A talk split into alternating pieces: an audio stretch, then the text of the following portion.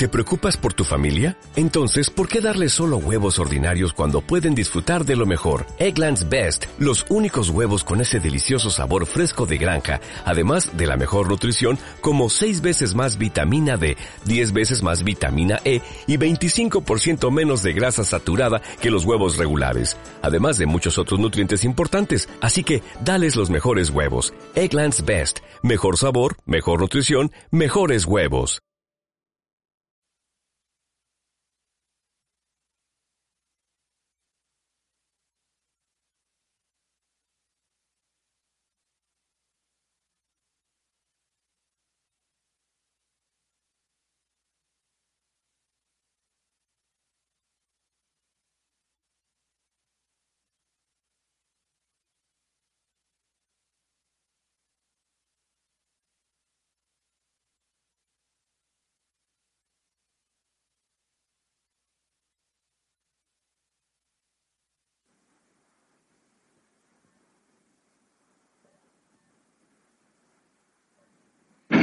Los periodistas de América estamos unidos por la pelota.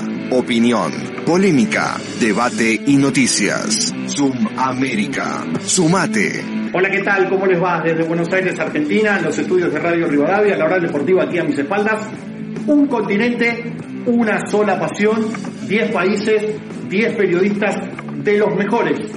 Sean todos bienvenidos. Esto es Sudamérica. 10 periodistas, un continente y la pasión del fútbol.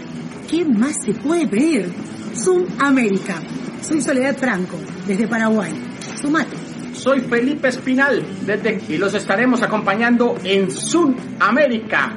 Recuerden, opinión, debate y mucho más en nuestra fanpage. Sumate, Zoom América desde Colombia. Soy Pierre Manrique desde Perú, conductor de las voces del fútbol y formo parte de Zoom América, el programa deportivo que une al continente americano. Súmate, tú también. Soy Jorge Valdeón desde Quito, Ecuador y les invito desde aquí, desde mi estudio donde atesoro todos mis recuerdos más importantes del fútbol a que nos vean en Zoom América, un programa con 10 periodistas de cada uno de los 10 países que pertenecen a la Conmebol. Analizaremos todo lo que sucede en el fútbol y los torneos más importantes como eliminatorias, Copa Libertadores, Copa Sudamericana. Un abrazo, los esperamos. Súmate a Sudamérica. Análisis táctica, análisis de datos, estaremos hablando del fútbol con profundidad.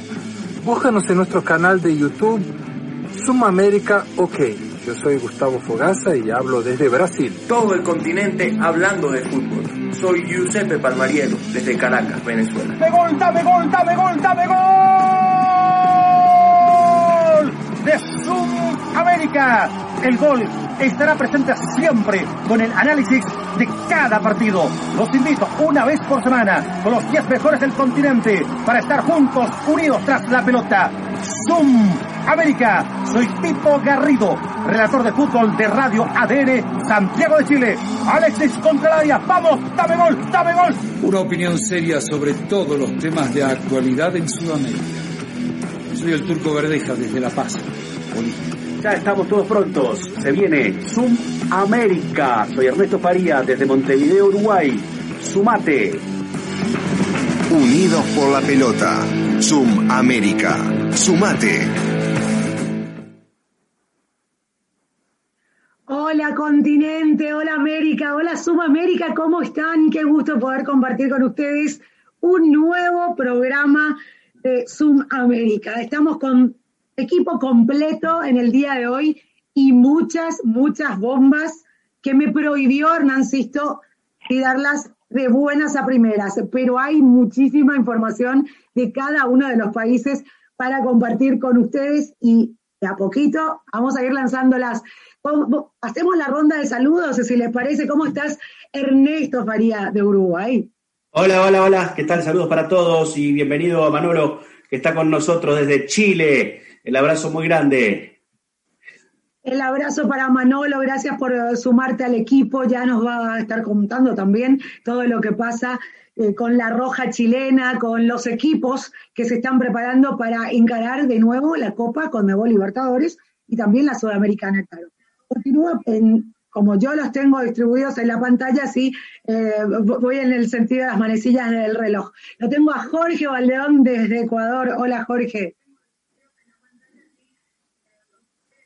Ahí estoy, me faltó quitarle el sonido. Sí, cosas que pasan. He tenido un día espectacular, así que ya les voy a contar más adelante. Un abrazo para ustedes. Bienvenido, Manolo. Eh, y felicidades por sumarte a este equipo, ¿no? Porque este es un equipo que realmente está dando mucho que hablar en Sudamérica. Hoy tenemos muchas cosas que contarles desde acá. Que los cumpla feliz, Piero Enrique, que está, está celebrando con nosotros virtualmente el cumple. Hola Sole, hola gente, bienvenido a, Manolo. Este, bueno, sí, en la víspera fue eh, el cumpleaños número 48, lo digo sin drama, así que aquí estamos listos para desarrollar el programa del día de hoy con muchas ganas y viendo qué es lo que va a activar este, como bomba hoy en el programa que se ha anticipado, ¿no? Para que Manolo nos asuste, lo dejo al final. Ya vi que el turco esbozó una sonrisa ahí con la edad, sobre todo, de Pierre, así que eh, ya, ya vamos con el, con el turco.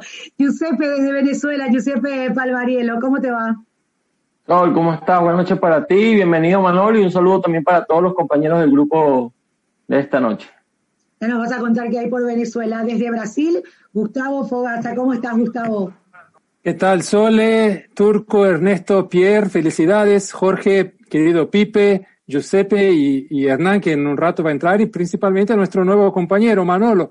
Un gran abrazo, bienvenido y prepárate, porque acá es caliente la cosa. Sí, de, genios y locos todos tenemos un poco, suele decirse, así que una mezcla interesante hay por acá, Manolo, ya te vas a estar enterando. Estuvimos en contacto en estos días con Felipe Espiral desde Colombia, porque también retorna en breve el fútbol colombiano, así que también nos va a contar al respecto, Felipe. ¿Cómo estás? Hola, solo un saludo para ti, para Manolo, bienvenido a, a, a unirse a este grupo. Y sí, retorna el fútbol. La próxima semana vuelve el fútbol en Colombia con la Superliga entre América y Junior de Barranquilla. Turco, querido, ¿cómo estás? ¿Qué hay por Bolivia? Préndalo, Turco, préndalo, préndalo, Turco. Micrófono, Turco. Me sorprende, sí, me, me sorprende en primer lugar porque este eh, Colombia ya no usa eh, auriculares con cable, está usando Bluetooth. Está estrenando hoy día. Segundo no, lugar. No, la vez pasada los, los tuve, turco. Gustavo, Gustavo está sin gafas, lo desconozco. Eh, al, brazuco lo desconozco totalmente. Este, estoy, estoy, estaba mientras ustedes hablaban, estoy mete a revisar los papeles buscando los apuntes de eh, mi primera participación en Sumamérica, eh, los apuntes de esa participación, porque les voy a decir exactamente lo mismo. Entonces estoy buscando los papeles de hace tres semanas atrás y se me, arma, sí, se me arma un despelote porque tengo todo acá. Y ya tengo, ya tengo todo esto acá. Ya tengo, por si acaso hablamos de Boca Junior. ¿Eh? Entonces no vaya a ser que el virus se mete y qué sé yo. Entonces yo me pongo, hablamos de Boca y yo me pongo el barbijo. Y al señor Pierre, y al, se, y, al se, y al señor Pierre, yo creo que se le cayó ahí una cartita con un 5 de basto, 48, dejate. Ah, vamos, Pierre, dejé, vale. Sí, bueno, bien. tremendo el turco. Mira, bueno, no, está bien. Con todo el turco, dale. Turco. Manolo, Manolo, un abrazo gigante, Manolo, bienvenido, bienvenido, aténgase a las consecuencias. Este, usted solito decidió usted participar acá, después no se queje. Declaración jurada de que eh, por voluntad propia llegó hasta acá. Sí, eh, es mi turno, supongo, ¿no? Sí, Manolo. Bueno, sí. A ver, tres cosas. La primera, agradecerles la cariñosa recepción. Creo que es una bienvenida inmerecida porque todavía no podemos, no podemos decir mucho. Entonces, para evaluar, eh, ha sido muy cariñoso sin siquiera conocerme. Lo segundo, me complace mucho al fin, al fin tener una reunión sin mascarilla, sin barbijo, con tanta gente, porque aquí por lo menos, y me imagino en sus países también, eh, es bien difícil reclutar a 10 personas eh, sin, sin ese artículo sobre, sobre la cara. Y en tercer lugar, bueno, muy ávido de conocer las bombitas que están prometiendo, ¿no? Hay bombas en este programa eh, y es la misma invitación que seguramente podemos hacer para que compartan nuestros amigos de Zoom América, porque algo va a salir de este programa, no tengo dudas. Ya empezamos agradeciendo a toda la gente que se está conectando y recordarles que estamos en todas las redes sociales, arroba Zoom América OK, así nos encuentran en todas partes. Hay gente que nos sigue a través de Facebook y otras que nos siguen a través del canal de YouTube. En la y, y los aliados, Sole, y los aliados, no te olvides de los aliados. Yo quiero agradecer a Pelota Tatá, que bueno, a, a Laura, a, también a el querido Harry, Harry Potter, que bueno, siempre nos están eh, dando una mano también difundiendo este nuevo proyecto que tenemos. Ellos ya desde hace años están con un emprendimiento digital, así que bueno, muchas gracias por, por el apoyo. En Colombia la Humobanda también nos comparte, gracias a ellos, un fuerte abrazo. Aquí en Perú, a partir de la próxima semana, va a estar fútbolperuano.com. El saludo para aquí. Bien, bien, bien. Bueno, jueves. Aquí, aquí en Uruguay ya la oral de portada del sitio web va a estar con los programas en vivo a partir de lunes. Uy, volvió Sisto. Volvió Hernán Sisto y él había prometido bombas, bombas, bombas. Me prohibió fue que desapareció. y dije, ¿cómo hago sin que para tirar las bombas? La bomba, la bomba es que no pagó la luz. Claro, No esa es la pago bomba. Paga los impuestos, Sisto. Estoy mal, estoy mal económicamente. ¿Cómo les va? Esto sabe que me boicotearon ustedes. Usted, primero, formalmente, Manolo, muchas gracias por estar y bienvenido. Bienvenido a la familia Sudamérica. Eh, estos fueron todos ustedes, vos, Turco, vos, Pierre, todos ustedes, Tecla, vos. Vos. Sí, Turco, fuiste vos, Turco, dale. Para mí fue la burbuja sanitaria que se te pinchó. Está- sí, acá se pincharon varias burbujas sanitarias hoy, ¿eh? En este país esta semana se pincharon varias, ¿eh?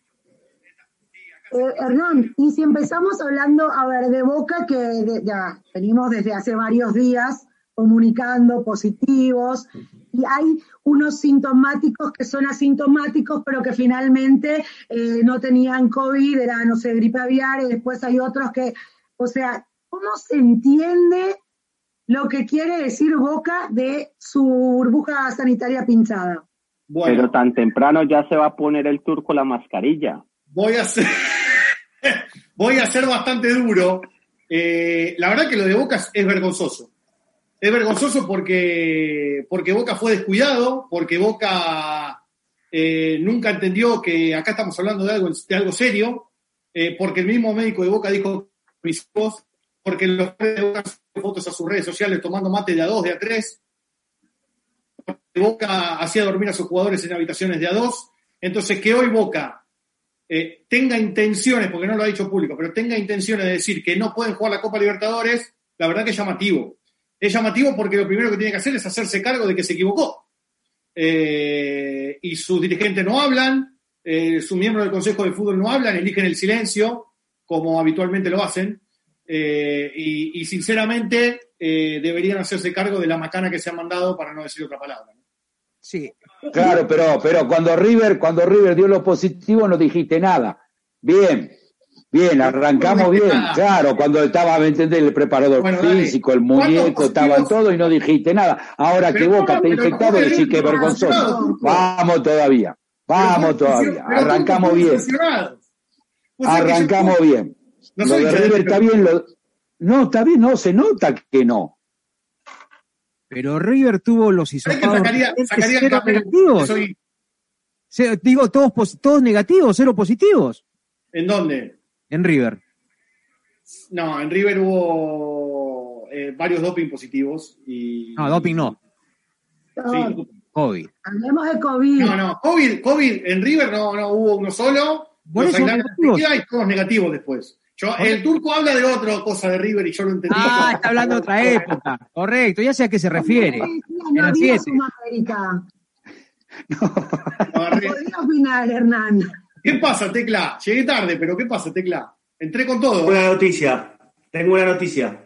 A ver. La, ca- a- la acabo de recibir. A ver. La eliminatoria, la eliminatoria se juega en materia sanitaria funciona bien. Si el corredor sanitario, la si todo la- en la Copa Libertadores juega, sale bien, se juega la eliminatoria. Una falla en la Copa Libertadores, un problema se cancela la eliminatoria. Pero hay un montón de problemas. Avisale a Comebol que hay un montón de problemas. No, todavía no empezó la Copa. Cuando empiece. Pero hay un montón, pero hay un montón de problemas sin jugar. Muchachos, por ahora eh, ¿quién va a juzgar? Paren, paren, paren. Pongámonos de acuerdo en algo. ¿Alguno cree que estamos en condiciones de empezar a jugar una Copa Libertadores de América, de verdad? No, yo creo que la Copa va a tener tropiezos. Y si Faría dice que va a ser, como también tengo la información, una suerte de banco de pruebas, la Libertadores para las clasificatorias, yo te digo que no hay clasificatorias, porque obviamente se va a hacer camino al andar y va a haber errores. Y, no hay, y, no nos olvidemos, Pierre. Los clubes europeos no van a alargar a sus futbolistas. Ah, muchachos. Es cuestión, muchachos. porque no hay que, a ver, ni Uruguay, ni Argentina, ni Brasil, ni Colombia van a jugar las clasificatorias al Mundial con futbolistas locales. Para mí no va a haber clasificación. Obviamente no lo van a oficializar este, eh, todavía, pero para mí no, no va a haber, ¿eh? Yo te lo digo en este Respaldando lo que dice Pierre, Hernán, disculpa, eh, Laureano González, en un foro de, que, realizó una radio caraqueña el pasado fin de semana, Laureano González fue eh, expresidente de la FBF, seguramente volverá a la FBF a través de la, de la eh, regularización que pretende FIFA, exactamente, y él es, es parte, hace vida en Comebol, una figura importante dentro de Comebol, avisó en ese foro de que él dudaba de que la selección, eh, que los equipos europeos se dieran futbolistas para las eliminatorias sudamericanas. ¿ah? Y ya yo lo digo a modo de más información que otra cosa. Me gusta que se vayan subiendo a mi barco. Le voy a explicar algo a Manolo. Manolo, bienvenido. Eh, aquí la discusión de toda esta gente que me rodea contra mí es que yo digo que no va a haber eliminatorias este año. Y tú dijiste también cambiar el Tú también dijiste que cambiaba el formato y yo te digo que eso no, para mí no se va a dar. No te digo que a mí me dijeron desde FIFA que si no hay eliminatoria en todo 2020, tienen que cambiar el formato. Le tienen que buscar la vuelta, salvo que las fechas FIFA de amistosos las utilicen para hacer fechas formales y ahí será otro tema y habrá que ver qué pasa. Manolo, ¿vos crees que... Paren, paren, Para que Manolo eh, recién entra, ahí te voy a dar, pero a ver. Manolo, ¿vos crees que estamos en condiciones de jugar eliminatorias sudamericanas este año? Yo creo que hay una cuestión, Hernán, protocolar, se está esperando un momento adecuado para formalizar la comunicación de que no va a haber eliminatorias. Eh, es muy difícil, lo decía Pierre, lo dices tú también, eh, que puedan confluir tantas cosas que están pendientes para que puedan comenzar en octubre. Eh, claro, las puede ver a lo mejor el próximo año, a lo mejor en otro formato. Me parece que es algo que va a seguir estudiando la, la, Conmebol y puede ser una buena prueba la Copa Libertadores, pero me parece que nos estamos haciendo una falsa ilusión si creemos que realmente este año se van a poder hacer las eliminatorias en Sudamérica. Creo que eso es un exceso. Bueno, lo que, lo, que te quiero decir, Hernán, y a, todos ustedes es que ya quedamos en programas anteriores de que hay otro tipo de intereses. ¿Sabes por qué no va a haber eliminatorias? Porque no les interesa jugar sin público. Es así de simple. No pueden meter público en octubre. Van a poder meter público en enero, en febrero. Entonces, mientras puedan meter público, van a ser felices. Y claro, van a apretar las jornadas. No van a cambiar de formato. No van a cambiar de formato. Además, no se olviden de algo, pues, ¿no? ¿Quién analiza lo que pasa en la Conmebol Libertadores? La Conmebol. ¿Y quién organiza? La FIFA, claro, pero a través de la Conmebol las eliminatorias. Entonces aquí hemos hablado de que van a esconder casos positivos, de que van a tapar las fallas y de que se va a jugar lo que, ellas, lo que ellos quieran jugar. O sea, tenemos que ser sinceros en este tema. El próximo año, si hay eliminatorias, serán con público. Ese es el negocio que no quieren que se caiga. Sole, ¿querés ir a Uruguay o a Brasil? A ver, Ernesto, lo veo, bueno, no sé, no lo estaba viendo a Gustavo, pero lo veo a Ernesto que... Muy cortito. La, noticia. No, muy cortito. Uruguay, eh, Paco Casal acaba de ofrecer 20 millones de dólares por los derechos de la eliminatoria y contrata, compra, 20, compra nueve partidos en el Estadio Centenario. Que venga a pagar a Ecuador lo que está debiendo Paco Casal. Desde mayo está debiendo Paco Casal. Acá te necesitan, Paco, que vengas a pagar lo que estás debiendo, porque los equipos se mueren de hambre. No va, eh, bueno, bueno, no va, aquí la, empresa quiere nueve partidos, nueve partidos de local. Si no se juegan nueve partidos de local en la eliminatoria, este, no cambia el formato, no va a cambiar el formato, seguro. Pero dime, Bolivia, Bolivia, Bolivia, en las últimas horas ha enviado dos cartas. Una a la UEFA felicitando a la UEFA y dándole todo su apoyo para que no ceda jugadores al resto de los equipos. Dice Bolivia que no se hace drama. Y la otra carta a la FIFA que le dice no hay ningún problema que se jueguen obligatoriamente las eliminatorias y metemos 40.000 personas en el estadio Hernando Siles, pero que se juegue sí o sí. Son las chances, las únicas chances que tiene Bolivia como para que hagamos, hagamos algo. A, a mí, a mí alguien, a mí alguien Ahora, ahora, Pipe, para que levantó la mano, dale, que si no lo dejamos colgado. Dale, Gus. Bueno, chicos, es que si hablamos de Brasil y lo que se habla por acá es como que está todo normal para que se juegue la Libertadores, las eliminatorias. Ayer eh, el entrenador de la selección sub-20 dijo que va a convocar jugadores extranjeros de Brasil que juegan en el extranjero del sub-20 frente a, a, al sudamericano que habrá en febrero en Colombia, que tampoco se confirmó que habrá, pero él quiere hacer amistosos previos. Y estamos hablando de, de, de que acá se, se, piensa que está todo normal. Llegamos a 125 mil muertos por COVID. Eh, del total de muertos en todo el mundo, Brasil significa el 15% de, de todos los muertos en el mundo, en un país solo. Y acá se está como quien, o sea, ese debate que, que levantan ustedes sobre que va a haber eliminatorias o no, de que va a haber libertadores o no, acá eso no existe. Acá se trata como que sí van a haber los partidos de Libertadores, sí va a haber eliminatorias, sí va a haber todo, porque acá es como que sin nada. Entonces, eh, siento que traen debates que por acá no existen en ese sentido. A ver, chicos, Felipe, eh, ahora ahí, sí. ahí, vamos con, con Felipe también, pero creo que también habíamos mencionado acá que hay un tema de comunicación. Hay que fijar una fecha, pero eso no significaba que se, iba, se iban a poder cumplir esos plazos. Ahora con la Libertadores dijeron, ok, sí o sí arranca el 15 de septiembre. Se forzó lo más que... Hoy Conmebol volvió a liberar fondos. Eh, hay dinero que está corriendo como para que esto pueda eh, fluir, pero las eliminatorias, y lo hemos dicho también, no, no, no son lo mismo que la, las copas no. de la Libertadores y la Sudamericana. No y había que fijar sí o sí la fecha no significa que podamos llegar con los plazos. No, pero. Pará, pero... Tecla, pará. Felipe, estaba Felipe primero. Vamos por orden, porque si no, por ahí los dejamos colgados. Ahí voy, Tecla. Dale. A, a, mí, a mí alguien esta semana me dijo que la comba iba a ser la Copa Sudamericana, tratar de buscar la reducción ahí de partidos para poder que si la eliminatoria llegaba el próximo año, jugarla, jugarla y quitar part algunos partidos de, de Sudamericana. Me lo dijeron de buena Tecla. fuente, ojo. Tecla. No, pero eh, Copa Libertadores ya están los canales que la van a televisar. ¿Cuál partido va por ESPN? ¿Cuál partido va por Fox? ¿Cuál se juega? Ya están los jueces. La Copa se juega. La Copa es el conejito de Indias de prueba la Libertadores, pero la no la Sudamericana. No, la, Pero no, por eso no, están primero apurados. la Libertadores. Por eso están apurados. Es una locura, así como dije que me parece bien que Comebol ponga fechas.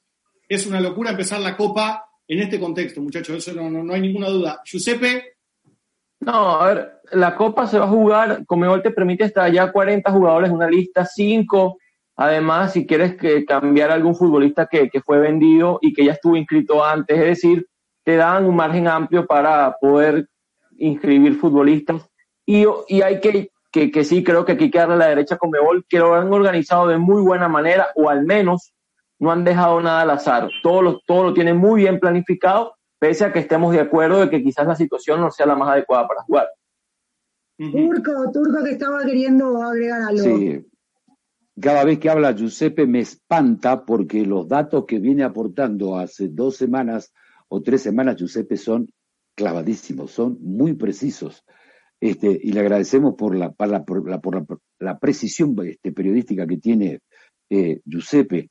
Eh, Bolivia está trabajando ya hace dos semanas con la selección boliviana de fútbol, están concentrados en el Hotel Los Tajivos, ya aprobaron todos los protocolos, ya ha comenzado a partir de ayer a trabajar en grupo, ha decidido César Farías no armar dos equipos, que era la idea principal, un equipo que viajara a, Brasil para jugar este, contra la selección este, brasileña y otro equipo que esperaría a Argentina en el estadio Hernando Siles desechó esa idea porque al suspenderse la fecha FIFA de septiembre, no va a poder contar con los jugadores de Pilserman y de Bolívar que están involucrados en Copa Libertadores de América.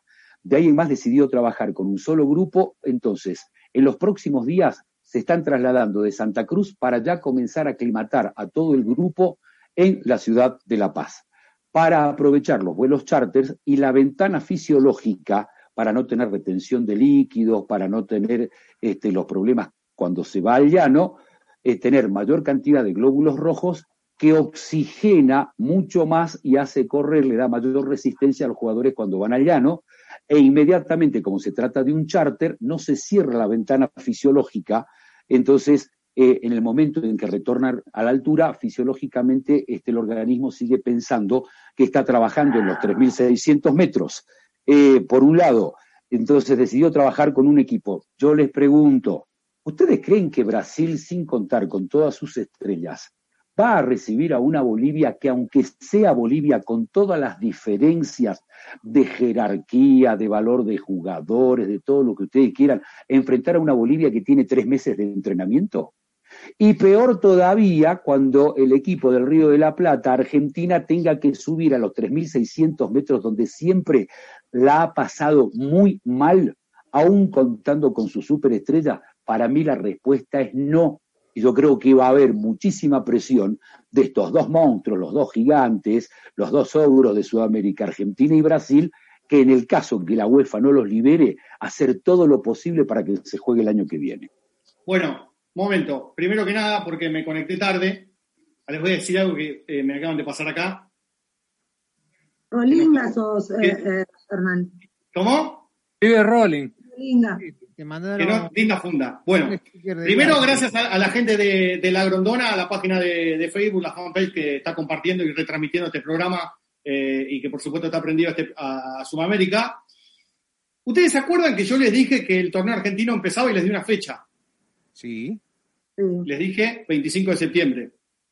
Difícil. Sí, si, al Kirchner, si, a, si, a, Cristina Kirchner le daba, le daba la gana, digamos. El, eh, eh, a esta hora, con los 12.000 casos de hoy y toda la semana con 11.000 y 12.000 casos, el fútbol argentino no empieza en septiembre. Pero ya lo dijo el propio presidente, o bueno, no dijo con esas palabras, pero adelantó. Sí, y, este no solo eso, el propio presidente dijo, el fútbol no es prioridad, que es mucho peor que decir no se va a jugar. Eh, y tengo una más, la voy, a tirar, la voy a decir ahora. Rosario vuelve a fase 2. Rosario es la capital de la provincia de Santa Fe. San Juan no permite ni siquiera el entrenamiento deportivo. Madrid no permite el entrenamiento deportivo. Jujuy no permite el entrenamiento deportivo. Y hoy me dijeron, mira Hernán, con los casos que hay, no descartes que Argentina vuelva a fase 1.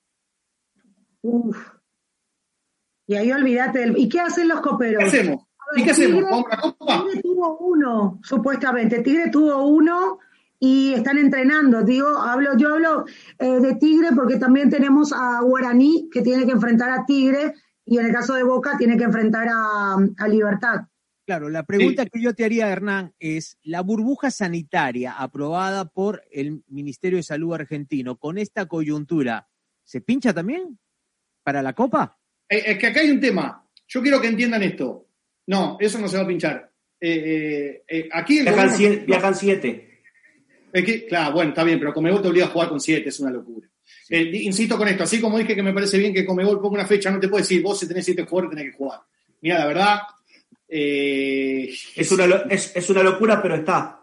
Está bien, pero es una locura. No deja de ser una locura. Pero, está. Lo bueno y lo malo, porque si no, digamos lo bueno y lo malo. Alguno cree que está bien que Pero está. Pero hay que sumarle. Hernán, Hernán, hay, ah, yo te está, preguntaba Hernán. esto porque acabas de decir que volvería a fase 1 el AMBA. Sí, Correcto. Sí. Si no, el AMBA no. Todo el país. Ya, peor todavía. Toda la Argentina vuelve a fase 1. Entonces, sí. si toda la Argentina vuelve a fase 1, o sea, cuarentena absolutamente estricta, ¿se mantiene la burbuja sanitaria para que transiten los equipos del exterior a la Argentina que van a llegar este, para jugar la Copa Libertadores? Esa es la pregunta. Pero la pregunta es, pero Hernán, sí, Hernán, sí, Hernán, sí. Hernán, si Nacional tiene que jugar contra Racing y el partido está fijado, la hora, los árbitros, la televisión, y Racing tiene 10 jugadores con COVID-19, a Nacional no le va a importar, le va, le va a ganar los puntos. O sea, la Copa no, se va a jugar... La, y, y, y, y, a la, com, y a la Conmebol tampoco. Va, pero la, el avión va a poder entrar a Argentina, a eso voy, Hernán. No puede, es, no que, puede. Es que, es que a la Conmebol tampoco, es un negocio. Hay que, hay que sumarle, hay que sumarle de que el presidente, hay, hay que sumarle de que el presidente Fernández tiene menos tribuna que equipo de la D. De fútbol no entiende nada, no entiende nada, y aparte es, que, es hincha, pero evidentemente de fútbol no entiende un pomo, no se identifica con nada, Fernando. O sea, por eso te digo, tiene menos tribuna y tiene menos cancha que equipo. Pero es que prima más el billete. He estado 20 años en la Argentina y disiento un poco con eso, Turco, porque yo lo he visto a Fernández cuando estaba en el primer gobierno de Kirchner de ir constantemente a la paternal a ver a su equipo. O sea, que es futbolero, futbolero, pero también lo que dijo Sisto, o sea, la prioridad hoy no es el fútbol. Yo les quiero explicar esto. es, que tampoco, es que tampoco le entiende al COVID. Está comprobado que tampoco le entiende al COVID. Eso estoy de acuerdo, estoy de acuerdo. Eh, escuchen esto, escuchen esto. Ustedes entiendan este contexto, yo se los pongo en contexto. Para el presidente Alberto Fernández, el fútbol hoy no es prioridad. Correcto. El presidente nunca estuvo 100% convencido en que el fútbol vuelva a entrenar. Les explico rápidamente por qué. Por cada equipo que entrena en el país, se mueven entre 50 y 60 personas. Esas 50 y 60 personas tienen familia. Correcto. Hagamos un grupo familiar de tres personas si quieren para ser buenos, ¿sí? Y a la vez esa familia se mueve por otros lugares. Entonces, lo primero que dijeron aquí es, muchachos, entrenen, pero no concentren. Boca se concentró, River se concentró, San Lorenzo el otro día llovía y Soso dijo, bueno, no vamos dentro del gimnasio. Es cerrado el gimnasio, maestro. ¿A dónde vas? juntos. O sea, si se lo toman a la joda, muchachos, Soso, perdóname, Soso, pero te lo tomás a la joda, es, mi opinión y me hago cargo. Después, no, anden llorando que tengo 19 contagiados, 18 contagiados. ¿Sabes qué te dicen los dirigentes de Boca? Los, cráneos que manejan el fútbol de Boca. Eh, mejor, se contagiaron toda hora, ya está. En la competencia no se van a contagiar. Bueno, e, esa es una cuestión política importante. Es una cuestión política muy importante porque, por ejemplo, acá en Brasil es parte de la política del gobierno pasar la sensación de que está todo normal y que la vida sigue igual y que no hay problema de nada. Entonces, la vuelta del fútbol fue una prioridad para pasar esa imagen, esa sensación de que está todo bien, sigamos con la vida. Eh, eh, ustedes ya hablamos acá en otros programas que se permitió, la justicia permitió que atletas contagiados con COVID jugaran. En Flamengo, en Corinthians, se jugó con jugadores en la cancha contagiados. O sea, e, es, es una locura lo que... es una cuestión política. Todavía ¿no? puedo procesar, Gustavo. Es, para la gente... Está bien que uno diga, bueno, tratemos de mantener una burbuja sanitaria, un corredor sanitario, los testeos, todo el esfuerzo que se hace, pero de ahí a permitir que los futbolistas ingresen con un virus mortal al campo de juego, es algo que no, no sé, bueno. Y con, una balsa, peor. Pero yo le vuelvo a para la gente que vive del marketing, no, es que para la gente que vive del marketing, o sea, para los equipos grandes que viven del marketing, que empiece esto ya, de verdad, es que es que ellos venden camisas, venden taquilla, absolutamente todo, pero hay equipos que están en una zona de confort, sobre todo los de las categorías inferiores de cada país, que dijeron, bueno, vamos a dar terminados los contratos de los jugadores y recibimos plata de la televisión y nos embolsillamos absolutamente todo. es que aquí, aquí vemos de todo, eh, Hernán. Sí, sí, sí, sí, aquí también. Eh, ahí voy, Turco. Yo les vuelvo a preguntar, porque nadie me respondió, y yo ya di mi opinión. Eh, ustedes, digo, acá somos 10, 9, yo me saco porque ya di mi opinión de ustedes nueve, ¿en serio todos creen que estamos en condiciones de jugar una Copa Libertadores hoy, hoy, en 15 días? No se trata de condiciones, es que no se trata de las condiciones porque no lo estamos. Se trata, es que no se trata de las condiciones sanitarias, esas condiciones no están. El problema es que lo están llevando adelante al fútbol y están poniendo al fútbol y dicen, bueno, todos los países aprobaron los protocolos de la Comebol y vamos adelante. Pero vemos que la realidad es distinta. Ustedes creen, por ejemplo, ustedes creen que en Ecuador, ustedes creen que en Brasil, bueno, en Brasil la cosa está abierta, ¿no? Y van para adelante. Pero ustedes creen que en Ecuador, ustedes creen que en Paraguay no están jugando jugadores contagiados de COVID. Claro. Creo que sí, están escondiendo pruebas. Pero, por favor. pero, pero Jorge, Jorge, hagamos un razonamiento. En Brasil mueren 1.200 personas por día y en Uruguay han muerto 44 en seis meses. Estamos en mundos diferentes que no podemos comparar. La Comebol va a jugar la Copa, le importe lo que le importe. nosotros, tenemos, que hablar de, si el sustituto de Paolo Guerrero es bueno, de si Peñarol está en condiciones. No, ya, la Faría Copa- el negocio, Faría el negocio. El negocio ya está La hecho. del COVID es del 3%, Eso. muchachos. Brasil tiene un mundo de gente en su país. Uruguay tiene menos, Paraguay tiene menos, Ecuador tiene menos. En Brasil son más. Estamos hablando del 3-4% de gente que se muere en los países por el COVID. Entonces, Pero no la. Conmebol- no, pues, pero el yo Inter, sé el que no le Inter de. Porto Alegre, pero Jorge, el Inter de Porto Alegre contrató a Abel Hernández. Le va a pagar no miles y les miles de dólares a Abel Hernández cuando, cuando no se juegue la Copa. Ellos ven el negocio nada más, pero hay que ver, los gobiernos están obligados a ver el tema sanitario. Esa es la diferencia.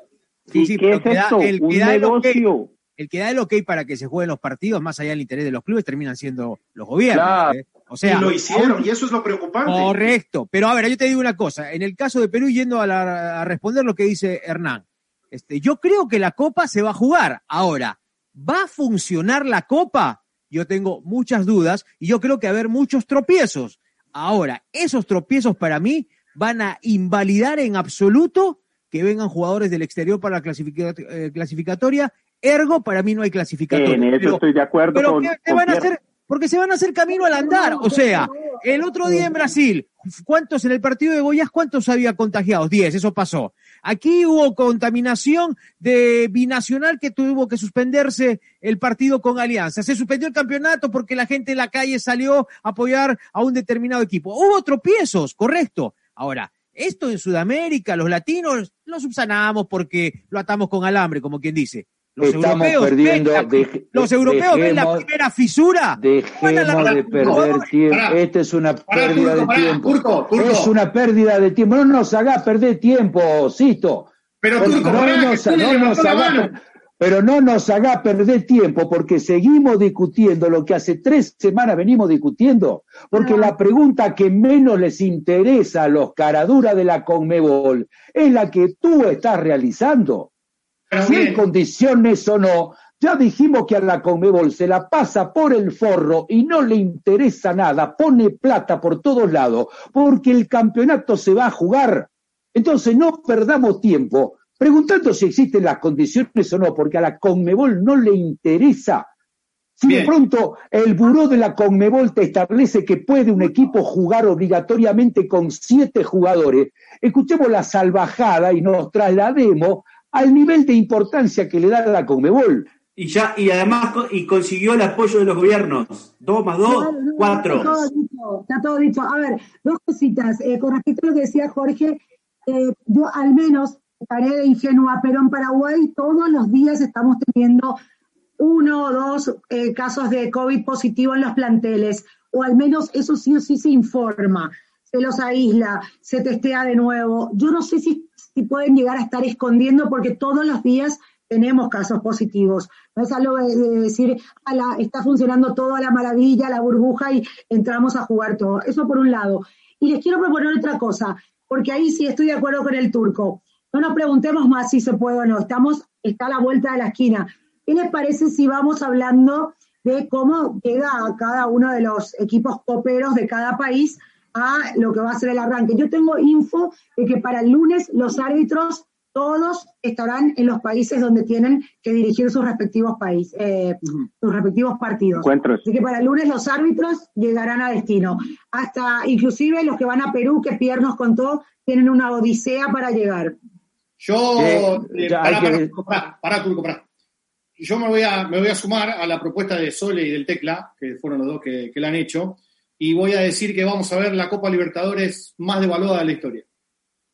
Eh, eh, Manolo, Manolo, Políticamente hablando, ¿eh? Manolo, Manolo de Chile, ¿se dio cuenta usted este, de quién no me deja hablar y que levanto la mano todo el programa y no me tira pelota? Este, Pero Chile, ¿se, así, te ¿se dio cuenta, Manuel? ¿Se dio cuenta, Manuel, cuando yo lo denuncié esta tarde? ¿Se dio cuenta? Chile. Estoy, estoy aprendiendo, estoy, estoy un poco tratando de meterme en la dinámica. Pero a ver, respecto a lo que dice Sole, eh, acá en Chile, por lo menos los árbitros argentinos, Vigliano y Herrera, ya llevan seis días de aclimatación. Recordemos que les han pedido a los referees dos semanas previas para, para acomodarse, guardar cuarentena y esperar sus partidos. Eh, aquí efectivamente no se habla tanto de los contagios porque el gobierno eh, ya aprobó la propuesta de Conmebol de traer partidos internacionales acá, de recibir delegaciones extranjeras, y así como está pactado para dos semanas más que Colo Colo reciba a Peñarol, que no debiese acarrear grandes, grandes preocupaciones porque es un país, sabemos, Uruguay, donde la tasa es bastante baja de contagios, y también la Universidad Católica frente a Gremio. gremio sí, sin duda, por todo lo que está pasando en Brasil, y nos contaba Gustavo, es motivo quizás de mayor atención. y respecto al rendimiento futbolístico, acá comenzó el campeonato el fin de semana eh, y dejó, dejó bastante inquietud el rendimiento de un Colo Colo que en el segundo tiempo se murió, se fundió y le dieron vuelta el partido que tenía frente a Santiago Wanderers, un equipo regional, y la Universidad Católica también, que venía como puntera del torneo, eh, recomenzó con una derrota sin mayores atenuantes frente a la Unión Española. Ese es otro punto. ¿Cómo van a llegar futbolísticamente los equipos eh, a, disputar la Copa? Acá en Chile por lo menos se ve que los que están clasificados a fase de grupos eh, no tienen mayor nivel para pelear algo importante. Ya que, ya que está Manolo, que va a ser rival de Peñarol, por ejemplo, Colo Colo, Peñarol echó a Forlán. Este, esta fue una semana donde donde aquí en Uruguay echaron a Forlán, echar a Forlán, señores. Y al community manager también. Y al community manager de Peñarol también lo echaron, ¿no? Bueno, pobre muchacho, lo que pasa es que el tema de los booters en, redes sociales, administrar cuentas eh, oficiales y cuentas anónimas a la vez, te puede traer ese problema. Pero Peñarol echó, eh, porque acá en, Uruguay, que supongo que en todas partes del mundo, que por un lado el club te, te, pone informaciones oficiales y por otro lado hay cuentas paralelas que te atacan a los periodistas y, te atacan, que la administran los mismos, ¿no? Este, Porque se ha generado eso. Pero, pero echaron a Forlán, señores. ¿Ustedes saben lo que es echar a Forlán? Porque perdió con Wanderers. Forlán, que empezó su, empezó su carrera en Peñarol como entrenador y lo echaron al octavo partido porque Peñarol es un desastre futbolísticamente, un desastre. No le pudo ganar a Rentistas que está recién ascendido de la B, no le pudo ganar a, perdió con Wanderers, dominado futbolísticamente en forma tremenda. Se habla de que Peñarol quiere devolver a Chisco para traer a Beatri, este, para inscribirlo en la Copa lo antes posible, porque le erraron con todo en el plantel. Futbolísticamente es un desastre. La ciudad está un poquitito más alto, pero Peñarol este, no sé cómo está Colo Colo, pero ya les digo que futbolísticamente a nivel internacional los equipos uruguayos van a tener tremendos problemas. Mira, Colo Colo. la ventaja que la lleva Les quiero leer esto, les quiero leer esto, lo comparto y abro el juego. Boca tiene 18 infectados. Jugadores y 8 infectados eh, entre colaboradores y gente que trabaja, es decir, más del 50% del plantel, 55% de los 33 profesionales, porque después tiene 8 juveniles. ¿Quieren saber cómo formaría Boca el primer partido de Copa Libertadores? A ver. ¿Cómo? Con los jugadores que le quedan, ¿eh? El mono Navarro Montoya. Bueno, más o menos. Este, Junta, Blas Junta, Diego Maradona. Ibar Tafusa. Lo van a llamar a, Canilla. Milton Melgar vuelve, viejo. Milton Melgar. Lastra Weigan, Ávila, Zambrano y más. Esto lo repasamos hoy en la Oral Deportiva con Martín Lieberman. Capaldo, Campuzano, Obando, Cardona, Maroni, porque los dos estaban fuera de la burbuja, porque capaz que si no estarían contagiados también, y Tevez. El, banco de Boca, Aaron Molina, Cristian Medina, Enzo Roldán, Alan Varela, Ezequiel Ceballos y Renzo Giampaoli. Ahora, ustedes se dan cuenta... ¿Con quién juega Boca? Con libertad. Ustedes se, ustedes se dan cuenta que no, Ahí tiene el papayazo. ¿Ustedes se dan cuenta que no empezó la copa y es mejor estar afuera de la burbuja que adentro? es verdad. de Boca, eh, Libertad tuvo una, un, una evolución positiva con el pelado Díaz, eh, jugó un muy buen partido, le ganó a Sol de América, pero atención que Libertad viene muy irregular, tiene buenos partidos, tiene un plantel de primerísimo nivel y es por eso que se critica lo que se ve de Ramón Díaz, porque decimos con todas las piezas que tiene que no pueda mantener, sostener, ser regular, eh, yo creo que puede ser preocupante eh, arrancar Copa hubiese sido preocupante si no se hubiese dado lo de Boca y todos sus contagios, porque definitivamente llega muy disminuido el equipo de Boca Juniors. Creo que a esta altura no, no podemos decir otra cosa. Y simplemente para agregar lo de Guaraní, que tuvo una incorporación muy importante, la de Cecilio Domínguez, que ya está activando y es, va a ser considerado por Gustavo Costa para el eh, partido copero, ya el primer partido copero que tenga, seguramente al segundo ya sería titular. Y Olimpia que llega de perder el superclásico, un golpe tremendo, se dio muchos puntos, ya prácticamente se va despidiendo de, tratar de conseguir el quinto título consecutivo y creo que la, mente va a estar puesta en copa, pero tampoco se ha visto un alto rendimiento de Olimpia en el torneo local en los últimos tiempos. Me acordé de vos con, con Guaraní y Cecilio Domínguez, porque suma un buen jugador y vos lo diste como uno de los candidatos, Sole, eh, y empieza a armarse de a poquito. Ahí voy, Turco. ¿Le puedo leer un mensaje? Mira, te hace berrinche. Pero Ahí, siempre Turco. me dice lo Ahí mismo. vos primero, Turco, dale, dale, porque no me decís que no te dejo hablar. Está como turco en la neblina. Vamos. Sí, está, se enoja, se enoja, se enoja, se enoja. Yo te dije, Manolo, que esto era terrible. Dale, Turco. Eh, a ver, eh, Bilzerman y Bolívar, Bilzerman y Bolívar se ven terriblemente perjudicados porque el fútbol No en Bolivia, no, no, no, el fútbol en Bolivia no volvió.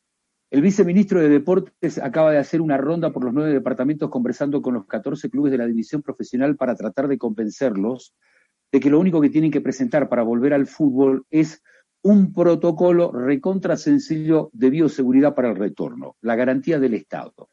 El problema es de que todavía no hay eh, la empresa que se haga cargo, sigue el problema entre Gold TV, tu amigo Paco Casal Tecla, eh, y Sport TV Ride. No, no, entonces el amigo de Pierre. No, no, no, el, no, el amigo de Valdión. De El primo, hermano, el, el primo hermano del doctor Valdión en Ecuador. Entonces, este, no, entonces hay un problema entre Gold TV y el tema de Sport TV Right porque la licitación quedó anulada a partir del amparo constitucional que presentó Robert Blanco. Sigue Bolivia en estos momentos con un presidente reconocido por Conmebol, y que es el doctor Rodríguez, y otro presidente que accede a la presidencia de la Federación Boliviana de Fútbol a través de un amparo constitucional. Sigue habiendo dos presidentes de la Federación Boliviana de Fútbol, uno por la justicia y uno por el sistema deportivo Federación Boliviana de Fútbol, Comebol FIFA, lo cual crea hasta el día de hoy terribles inconvenientes en lo administrativo y político en la Federación Boliviana de Fútbol. Pero pasando a los equipos, el no inicio del fútbol hace de que, por ejemplo, Bilzerman reciba el 16 en el estadio Félix Capriles a un paranaense que va a llegar con 15 o 16 partidos oficiales ya disputados. El Tecla dice que Peñarol está un desastre, van a jugar el 24 de septiembre, pero igual Peñarol va a llegar con 14 partidos oficiales disputados. Bilzerman, con ninguno. Sí. Con Los ninguno. paraguayos, ojo también los paraguayos, ¿eh? Tengo Empezaron un- la liga antes que todos. Claro, con ninguno. Y Bolívar, y Bolívar exactamente lo mismo. Es decir, no van a jugar con nadie, mientras que Bolívar tiene que recibir al Palmeiras, que va a venir casi con 19, 20 partidos encima. Entonces, otro problema para Bolivia. Yo quiero que el Tecla, este, No, yo pero aquí- que Turco me conteste lo siguiente, cortito, porque me dieron este dato de Bolivia. ¿Es cierto que hay clubes que quieren dar por finalizada la liga? Y los que no están de acuerdo, los están convenciendo con algún incentivo para que pongan la firma y se dé por terminado el campeonato como está? Porque si das terminado el campeonato como está, automáticamente se sabe quién va a la Libertadores, quién va a la Sudamericana y automáticamente se sabe que reciben un ingreso económico por la participación en la Libertadores del próximo año. La pregunta Ah. que yo te hago, ¿es cierto que hay clubes interesados en que esto termine como estaba y que los que no quieren, con algo de lo que van a recibir, con eso ayudarían a, con- a convencerlos? ¿Es cierto eso, Turco? Arranco de atrás para adelante, arranco de atrás para adelante. Eh, en la segunda parte, la, segunda, tu segunda pregunta, eh, el tema en Bolivia es más que complejo, porque evidentemente hay clubes que quieren aducir desde lo estrictamente legal de que la pandemia provocó el parate del fútbol de que disposiciones gubernamentales impiden el arranque del fútbol, porque el último decreto supremo de la doctora y presidenta del Estado Plurinacional, Janine Áñez, flexibilizó totalmente la cuarentena en todo el país. Se abren gimnasios, 50% de restaurantes, 80% de capacidad del transporte público, etcétera, etcétera, etcétera. Pero sigue prohibiendo el retorno a clases de los niños y jóvenes, las reuniones eh, para celebraciones religiosas, prohíbe la actividad deportiva grupal en un decreto supremo de la semana anterior. Entonces hay algunos clubes que dicen, aquí está, este es el argumento, no, no le podemos echar, señalar y echarle la culpa a nadie, le echamos la culpa a la pandemia. Entonces, no puedo cumplir contrato porque el gobierno me dijo que no. No voy a pagar lo que dice el contrato que firmé contigo a principio de año y este, hasta el 20, hasta diciembre del 2020, porque el gobierno me dijo que no y aparte el bicho, el coronavirus me dijo que no, por el tema de la pandemia.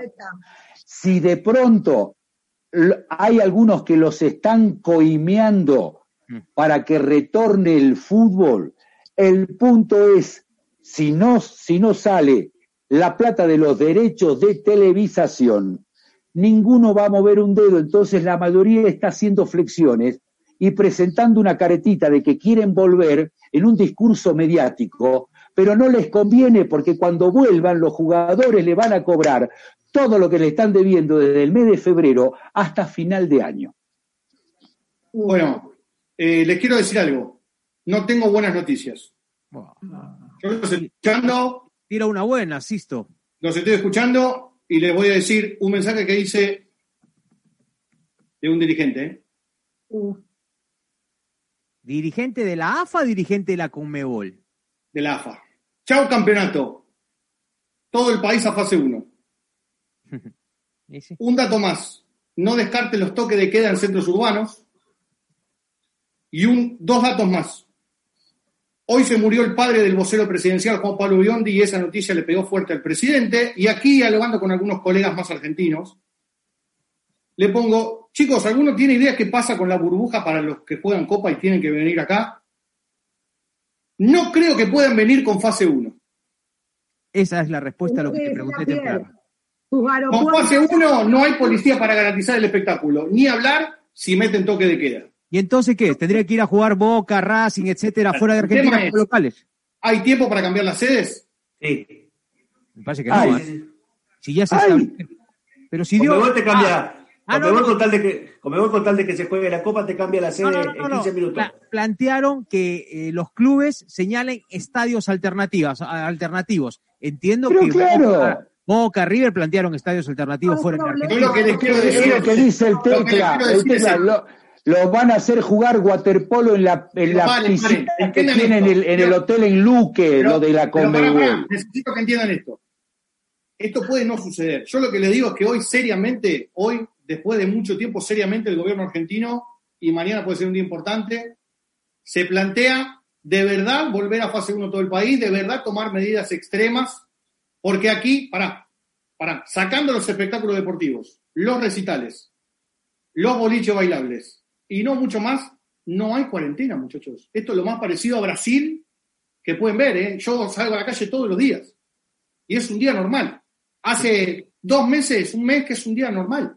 Entonces, eh, eh, el pico que iba a ser en mayo pasaba a junio, de junio pasó a julio, de julio pasó a agosto y de agosto pasó septiembre y los dirigentes pusieron fines de septiembre la fecha del torneo pensando que, que aquí llegaríamos perfecto. Y aquí estamos hablando de 12.000 casos por día, de récord de muerte todos los días, de un sistema sanitario que cada vez está peor y que va camino a colapsarse y que si no toman medidas extremas va a ser complicado. Dicho esto, y ahí los dejo, yo sé que quieren hablar de fútbol, pero es importante esto.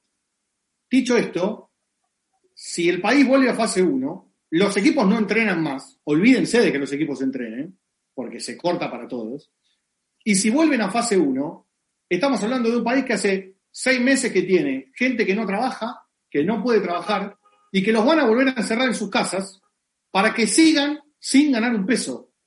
El contexto social no es el mejor. ¿eh? Eh, pues, complementando, es más, le mando otra bomba, le mando otra bomba. Y, complementando este, eh, una parte de la pregunta que no le respondía a Pierre, la Confederación Sudamericana de Fútbol dejó deslizar, pero lo puede oficializar si es que no se juega en Bolivia, de que solamente los clasificados campeones y a, lo que sería eh, Libertadores 1, 2 y 3 y Copa Sudamericana, si no se juega en Bolivia, no habría campeón y no tendría representantes en la Copa Libertadores de América, porque solamente aceptaría aquellos equipos por mérito deportivo y en Bolivia solamente se jugaron 14 fechas. Entonces, no les daría el dinero y premio que les correspondería por estas clasificaciones y aparte también sacaría al no existir campeón y representantes a Bolivia de la próxima Libertadores y de la próxima Sudamericana, si es que por lo menos no cumplen con las 13 fechas que faltan del primer torneo de un torneo jugado al año. Voy a agregar algo más, porque me van llegando cosas. Te respondo, Pierre, lo que me preguntaste. A vos también, Tecla. Puede pasar que Argentina cambie sus sedes y vaya a jugar a Montevideo, por ejemplo, vaya a jugar a Punta del Este, vaya a jugar a Paraguay, si quiere. No creo que Boca vaya a Paraguay porque juega con libertad, pero. Ese no es problema para, para con Bueno, el pero este sí es un problema, Sole. Este sí es un problema. Hay que ver con Argentina en fase 1 si pueden viajar. Salir. Es que eso es lo que decía Pierre. salir. No es tan simple, ¿eh? no podés salir, No, no, no. podés entrar. Ahora, este. Pues póngalo así, entrenar. No, con ahora- eso, ahora- con Entrenar ni hablar. todo. Olvidate. Pero, Mira, pero, si pero si no ahora digo, entrenas, ¿cómo vas a ir a jugar un partido? Yo voy a algo más profundo. Si Argentina va a fase 1 fuera de eh, eh, Libertadores, esa es la situación contundente para que, no, para que no haya clasificatoria, Sisto. pero pará, pero Pierre, Pierre, claro. Pierre, Pierre, pero no te adelantes a la clasificatoria porque la clasificatoria va, va a depender de la Libertadores. Pero acá estamos diciendo que Argentina va a fase 1 y yo le pregunto a Gustavo, perdóname Gustavo, Brasil, ¿no está en fase 1? ¿Alguna vez salió de la fase 1? O sea, no, exi- es que un- un- no existen fases acá. Pero son políticas distintas. Son políticas Entonces, distintas. una, claro. cosa, una cosa es reconocer en qué fase estás y otra cosa es desconocerlo. La Conmebol tiene el protocolo de los países y la Copa la va a jugar. Si Argentina no tiene partido, no tiene, no puede jugarlo en Argentina, pues que se arreglen los equipos a dónde la van a jugar. Que salga Boca a fijar un escenario en donde tenga ganas de jugar, pero la Copa se va a jugar, no se discute, muchachos, no perdamos el tiempo. Argentina vuelve a Es fase que no es tan simple, es que no es tan simple. yo- ¿Sabes por qué? Porque, por ejemplo, yo entiendo la fase 1 de Argentina como el semáforo rojo en el Ecuador. A duras penas puede salir de la casa.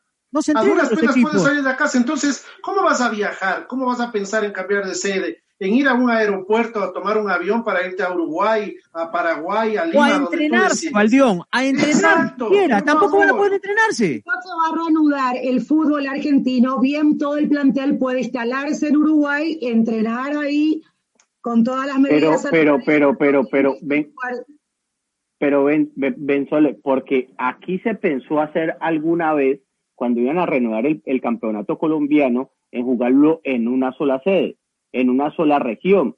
Y los equipos salieron a decir que eso eran más costos, que eso, que, que tenían que pagar hoteles, que por días y que eso no, y que jugáramos cada uno en su sede. Entonces, yo sí pienso, eso trae otros costos más allá de, más allá de todo. Y van a pagar, pero para que se juegue.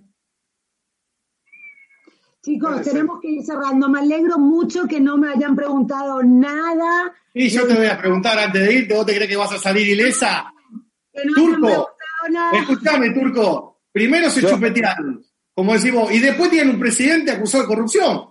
Eh, Yo, le, yo les a- pero yo les apuesto, cada vez que digo apuesto lo tengo que ir a buscar al presidente de Olimpia ahora, este, o, o no. Pero Bueno, les cuento rápidamente cómo viene la mano.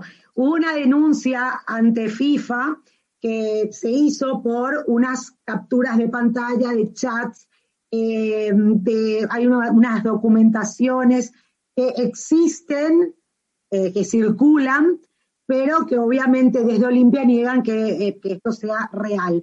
Eso se envió a FIFA.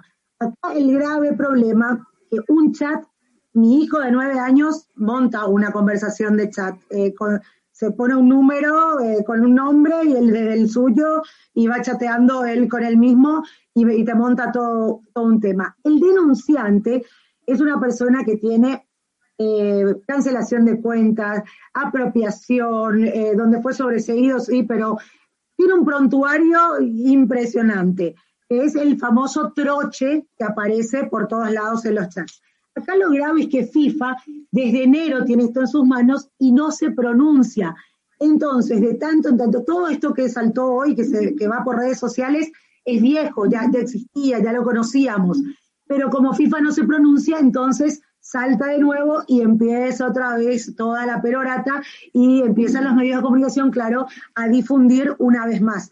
Lo que creo que FIFA podría hacer, de ahí a que le importe lo que pase en un club de Paraguay en este momento, es eh, pronunciarse, decir si corre o no corre la denuncia. Hay que recordar que a Osvaldo Domínguez Dib en su momento FIFA lo llegó a suspender, en dos ocasiones lo llegó a suspender presidente de Olimpia también.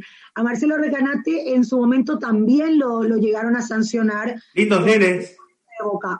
O sea, digo, podrían bien pronunciarse rápidamente en este caso.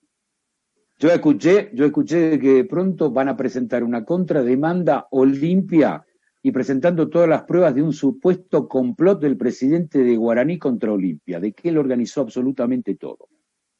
Acá en el Ecuador, acá en el Ecuador Sol. Bueno, ah, no, no, no tenemos que ir, dale Jorge cortito.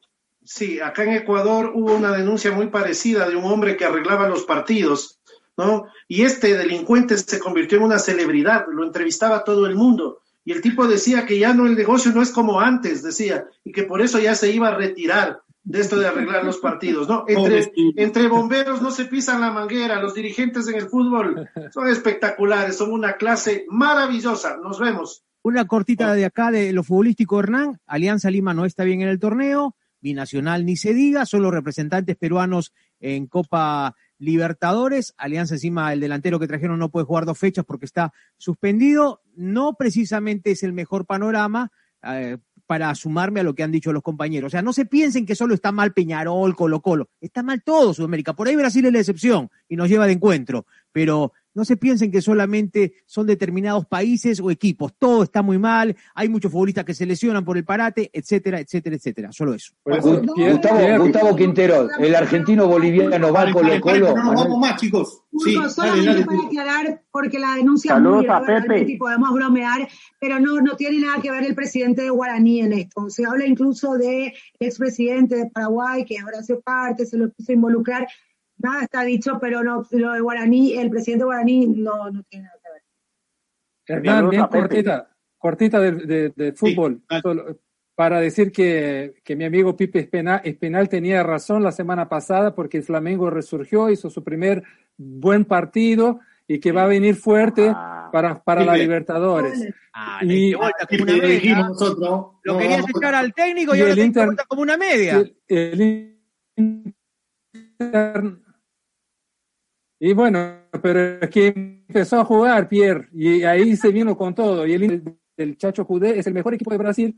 Y ahí, Pipe, te digo, prepárate porque el América cuando venga a jugar acá en Porto Alegre contra el Internacional ah. va a enfrentar un equipo fuertísimo. No, es, que, no, te, no tengo duda, de verdad es que no tengo duda. América no ha empezado, Nacional no ha empezado, Medellín no ha empezado, Junior no ha empezado, nadie aquí ha empezado. Apenas vamos a arrancar. Bueno, nos vamos, nos vamos, ya está. Voy a cerrar yo, voy a cerrar yo. Voy a cerrar yo con la última. Uh. Pierre dijo, los jugadores, los eh, equipos europeos, ¿prestarán a los jugadores para la eliminatoria? Yo te voy a dar un datito a vos, argentino. Barcelona no va a prestar ni a Suárez ni a Messi ni este año ni el año que viene. Suárez va a ir a Juventus y Messi no va a seguir. Suárez y Messi, Suárez y Messi, Suárez y Messi Suárez y Messi se quedan en el Barcelona. Ah, la bomba que tiró eh, oh, La bomba que tiró Queda grabado. Suárez y Messi se quedan. Quedó grabado, ¿eh? Mira la bomba que tiró dos canales, en Facebook y en YouTube. Chao. Chao, chao. Lo dejaste congelado. Saludos a Pepe. Me encanta porque, si mirá, Hernancito se fue. Se fue. Sí, desapareció. Se desapareció, se, fue. Le hiciste correr, Neto. Se fue corriendo atrás de Messi. Gracias a Pepe. Chao. El próximo jueves nos encontramos de vuelta.